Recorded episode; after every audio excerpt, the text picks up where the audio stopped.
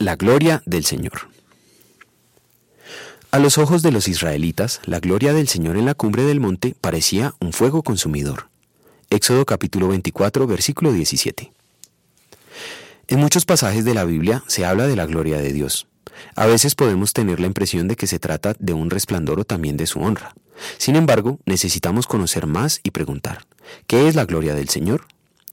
Según la Biblia, a Dios nadie lo ha visto jamás. Juan 1.18. Es fácil comprender que si en el universo existen cuerpos celestes miles de veces más grandes que nuestro Sol y que emiten radiación de gran magnitud que no sería letal presenciarlas de cerca, cuando más arriesgado será ver al Creador mismo. Por esto, cuando Dios se ha manifestado, lo ha hecho de un modo comprensible para el ser humano. La gloria de Dios nos habla de eso. Ver la gloria de Dios es ver que Dios está presente. El texto de hoy dice que la gloria del Señor parecía un fuego consumidor. Eso fue lo que vieron Moisés y los israelitas. Esa gloria de Dios habitó en el tabernáculo del desierto, acompañándolos en su viaje a la tierra prometida.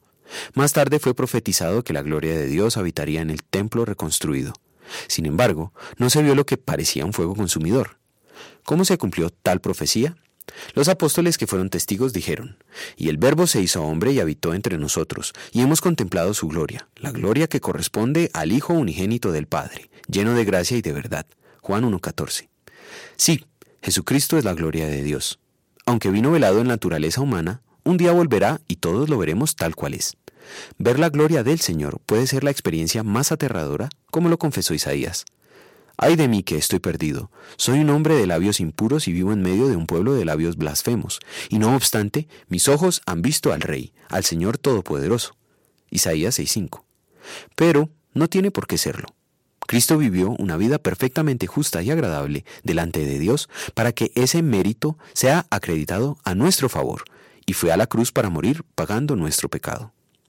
Quienes confiamos en esa obra redentora, en gratitud vamos a querer vivir y hacer todas las cosas solo para la gloria de Dios. Oremos.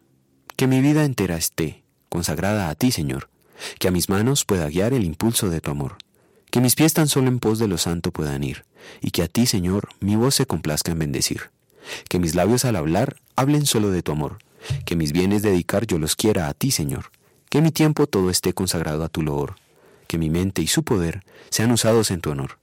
Toma, oh Dios, mi voluntad y haz la tuya nada más. Toma, sí, mi corazón, y tu trono en él tendrás. Amén.